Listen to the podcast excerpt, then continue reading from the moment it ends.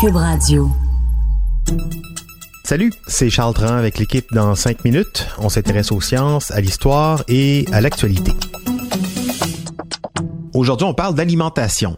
La FAO, l'Organisation des Nations Unies pour l'alimentation et l'agriculture, vient de publier ses projections sur ce qu'on risque de manger en plus ou en moins dans les prochaines décennies.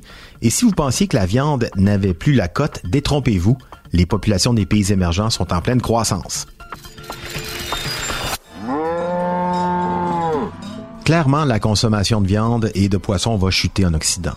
Mais pas en Asie, bien au contraire, Perspective agricole 2019-2028, c'est le nom de ce rapport qui met en évidence l'énorme disparité entre les pays et zones géographiques du monde. Et dans le rapport, on fait état de l'augmentation de la population qui devrait augmenter de près d'un milliard de personnes dans les prochaines années, passant de 7,5 à 8,4 milliards d'humains, ce qui provoquera immanquablement une forte hausse de la production agricole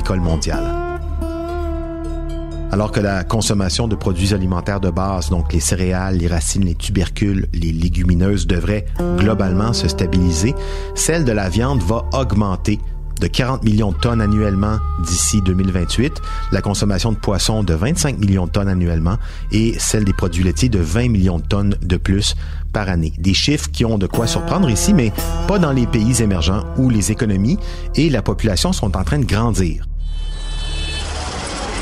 la consommation de sucre devrait atteindre plus de 24 kilos par habitant par année, progression de 10% en 10 ans, surtout à cause d'une hausse de la demande de produits transformés, les gâteaux, les biscuits, les bonbons, les boissons sucrées. L'Inde, la Chine, l'Indonésie, le Pakistan, où la demande est encore assez modérée, seront donc les plus voraces en sucre. Par contre, dans les pays dits développés, on fait beaucoup d'efforts pour limiter la consommation de sucre qui est responsable d'une véritable épidémie d'obésité.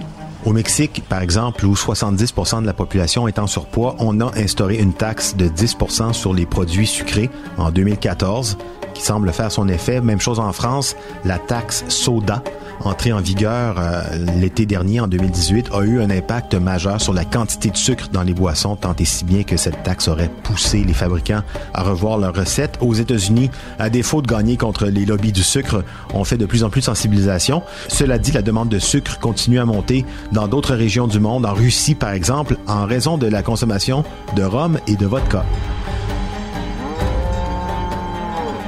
Pour ce qui est de la viande, les pays en développement situés surtout en Asie du Sud-Est en mangent de plus en plus. Chaque Chinois devrait engloutir 5 kg de viande supplémentaire par an d'ici 2025. Chaque Chinois multiplié par 5 kg, ça commence à faire du monde. Ici, par contre, dans les pays, disons, développés, on serait de plus en plus réticent pour des raisons de santé et d'éthique concernant le bien-être animal. La viande reste quand même une denrée pour catégorie socialement assez aisée. En Afrique subsaharienne, le rapport note que les habitants certainement être appelés à diminuer encore un peu plus leur consommation de 600 grammes par année d'ici à 2028. Les revenus n'augmenteront pas suffisamment pour que les produits carnés deviennent accessibles à l'ensemble de la population. Donc, c'est ce que note le rapport de la FAO. Les États-Unis devraient, eux, de leur côté, rester les champions du monde avec une consommation qui dépasse 100 kg par an et par habitant en 2028. Au Canada, on n'est pas loin de ça non plus. Et puis, les huiles végétales, plus de produits transformés égale plus de demandes en huile, plus 21 selon la FAO. Là encore, ce sont les pays asiatiques, africains, qui vont tirer euh, vers la hausse. Un fait étonnant sur les huiles et les corps gras, les préoccupations en matière de santé favorisent une substitution des huiles végétales par du beurre dans nos pays développés. L'huile de palme, on l'aime pas, mais le beurre, lui, oui, on devrait voir une hausse de la consommation du beurre, plus 700 grammes par année par habitant au Canada. C'est fou de voir quand même les disparités des besoins agricoles, des besoins alimentaires, juste en fonction de données démographiques, de données géographiques ou même de données socio-économiques. Mais ça confirme un peu ce qu'on sait. Hein. L'Amérique essaie de mieux vieillir, l'Asie se met à la viande et au fromage, et l'Afrique, elle, ben, elle crève encore de faim. La seule chose qui change, c'est la pression démographique, la pression économique aussi, sur une industrie agroalimentaire qui s'en va définitivement pas dans le sens du climat ou de nos capacités à nourrir tout le monde adéquatement. Le rappel à l'ordre, aux priorités quelles qu'il soient, n'en sera que moins agréable. C'était en cinq minutes.